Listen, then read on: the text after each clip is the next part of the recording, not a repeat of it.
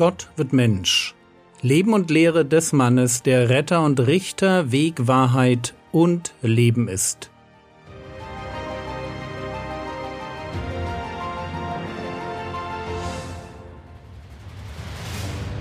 Episode 297 Jairus und die blutflüssige Frau Teil 2 in der letzten Episode waren wir dort stehen geblieben, wo sich eine unreine, weil blutflüssige Frau an Jesus heranmacht, um sein Gewand zu berühren.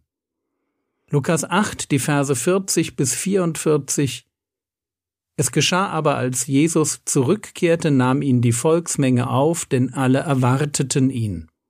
Und siehe, es kam ein Mann mit Namen Jairus, und er war Vorsteher der Synagoge, und fiel Jesus zu Füßen und bat ihn, in sein Haus zu kommen. Denn er hatte eine einzige Tochter von etwa zwölf Jahren, und diese lag im Sterben. Während er aber hinging, drängten ihn die Volksmengen. Und eine Frau, die seit zwölf Jahren mit einem Blutfluss behaftet war und, obgleich sie ihren ganzen Lebensunterhalt an die Ärzte verwandt hatte, von niemand geheilt werden konnte, kam von hinten heran und rührte die Quaste seines Gewandes an, und sogleich hörte ihr Blutfluss auf. Schauen wir uns zuerst einmal an, was es für diese Frau hieß, unheilbar seit zwölf Jahren an einem Blutfluss zu leiden. Wir wissen natürlich nicht, um welche Erkrankung es sich genau handelte.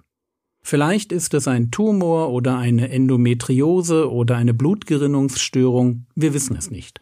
Klar ist nur, dass niemand ihr helfen konnte. Was bedeutete dieser Ausfluss für die Frau? Und dazu müssen wir kurz ins Alte Testament schauen. 3. Mose 15, die Verse 2 und 19. Redet zu den Söhnen Israel und sagt zu ihnen, wenn irgendein Mann an seinem Fleisch an Fluss leidet, ist er unrein durch seinen Schleimfluss.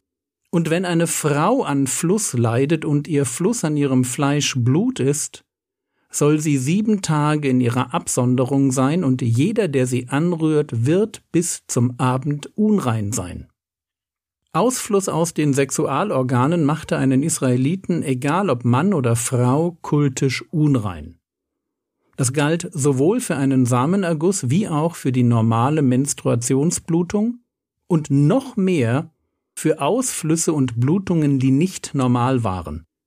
So heißt es, wenn wir weiterlesen, 3. Mose 15, die Verse 25 bis 27, und wenn eine Frau ihren Blutfluss viele Tage außer der Zeit ihrer Absonderung hat, oder wenn sie den Fluss über ihre Absonderung hinaus hat, soll sie all die Tage des Flusses ihrer Unreinheit sein, wie in den Tagen ihrer Absonderung unrein ist sie.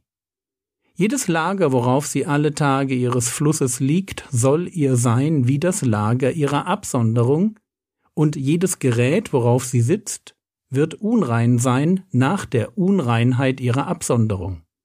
Und jeder, der es berührt, wird unrein sein, und er soll seine Kleider waschen und sich im Wasser baden, und er wird bis zum Abend unrein sein. Damit wir das gut verstehen, die Frau mit der unnatürlichen Blutung war kultisch unrein. Wer sie anrührt oder etwas, worauf sie sitzt oder liegt, wird selbst unrein sein. Und zwar auf dieselbe Weise, die für die Zeit der Absonderung, also der Menstruationsblutung üblich war. Und im Blick darauf lesen wir 3. Mose 15, die Verse 19 bis 24, und wenn eine Frau an Fluss leidet und ihr Fluss an ihrem Fleisch Blut ist, soll sie sieben Tage in ihrer Absonderung sein. Also das war die normale Menstruation, und jeder, der sie anrührt, wird bis zum Abend unrein sein. Alles, worauf sie in ihrer Absonderung liegt, wird unrein sein, und alles, worauf sie sitzt, wird unrein sein. Und jeder, der ihr Lager berührt, soll seine Kleider waschen und sich im Wasser baden, und er wird bis zum Abend unrein sein. Und jeder, der irgendein Gerät berührt, worauf sie zu sitzen pflegt, soll seine Kleider waschen und sich im Wasser baden, und er wird bis zum Abend unrein sein. Und wenn etwas auf dem Lager oder auf dem Gerät ist, worauf sie zu sitzen pflegt, Wenn er es berührt, wird er bis zum Abend unrein sein. Und wenn etwa ein Mann neben ihr liegt und ihre Absonderung, das heißt ihre Menstruation, kommt auf ihn, dann wird er sieben Tage unrein sein. Jedes Lager, worauf er liegt, wird unrein sein. So, damit wir uns nicht falsch verstehen, kultische Unreinheit hat nichts mit Sünde zu tun. Trotzdem dürften kultisch unreine Personen nicht an Opferzeremonien im Tempel teilnehmen und auch die Teilnahme an anderen Festen wie dem Passafest, dem Wochenfest oder dem Laubhüttenfest konnte beeinträchtigt sein. Aber noch etwas ist wichtig. Neben der körperlichen Schwäche, die mit dem regelmäßigen Verlust von Blut einherging, durfte niemand mit dieser Frau den Beischlaf vollziehen. War sie verheiratet, bedeutete das, dass sie keine Kinder zur Welt bringen konnte, mal abgesehen davon, was ein Mangel an Intimität für ihre Ehe an Belastung darstellte. War sie noch ledig? War ihr Blutfluss das Aus dafür, einen Mann zu finden? Die kultisch unreine Frau sollte sich im Hintergrund halten, sollte sich absondern, niemanden berühren und möglichst schnell wieder rein werden.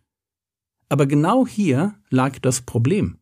Die Frau, mit der wir es hier zu tun haben, leidet seit zwölf Jahren an ihrem Blutfluss, und eine Besserung ist nicht in Sicht. Außerdem sind alle ihre finanziellen Ressourcen aufgebraucht. Eine hoffnungslose Situation. Und deshalb tut sie, was man als Unreine, die jeden Unrein machte, der sie berührte, nicht tun sollte.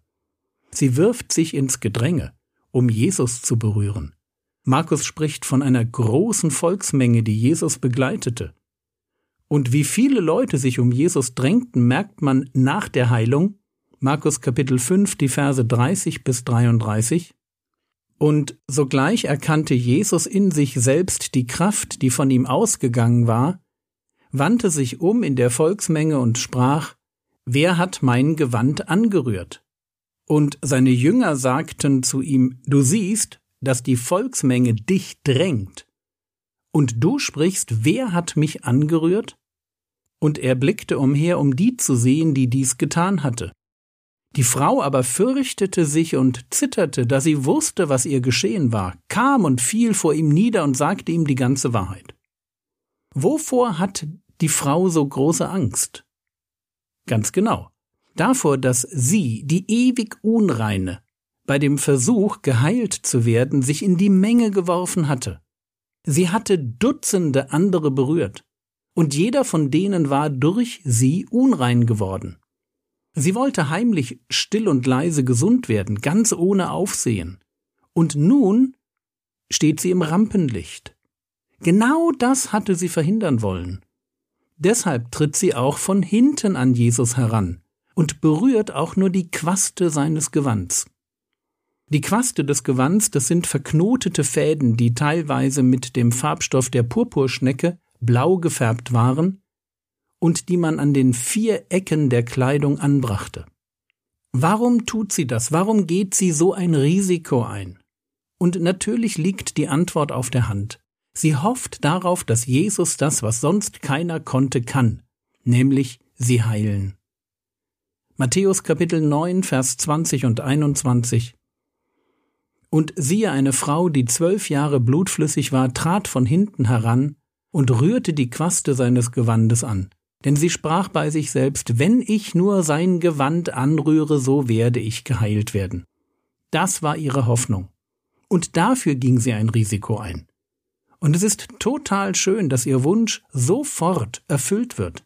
Denn kaum hatte sie Jesus berührt, lesen wir Markus Kapitel 5, Vers 29, und sogleich vertrocknete die Quelle ihres Blutes, und sie merkte am Leib, dass sie von der Plage geheilt war.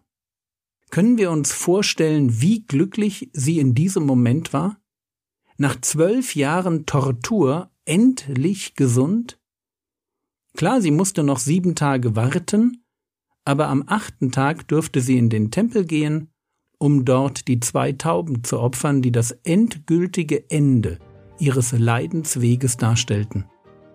Warum also verdirbt Jesus diesen Moment des Glücks, indem er stehen bleibt und fragt, wer hat mein Gewand angerührt? Und dazu kommen wir dann in der nächsten Episode.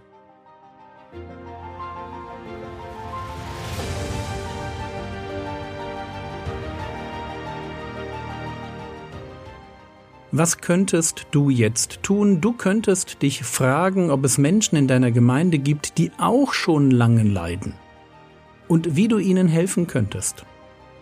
Das war's für heute. Nimm dir bitte Zeit, um intensiv für die Leitung deiner Gemeinde zu beten. Sie brauchen Weisheit, Mut und Kraft für ihren Dienst. Der Herr segne dich, erfahre seine Gnade und lebe in seinem Frieden. Amen.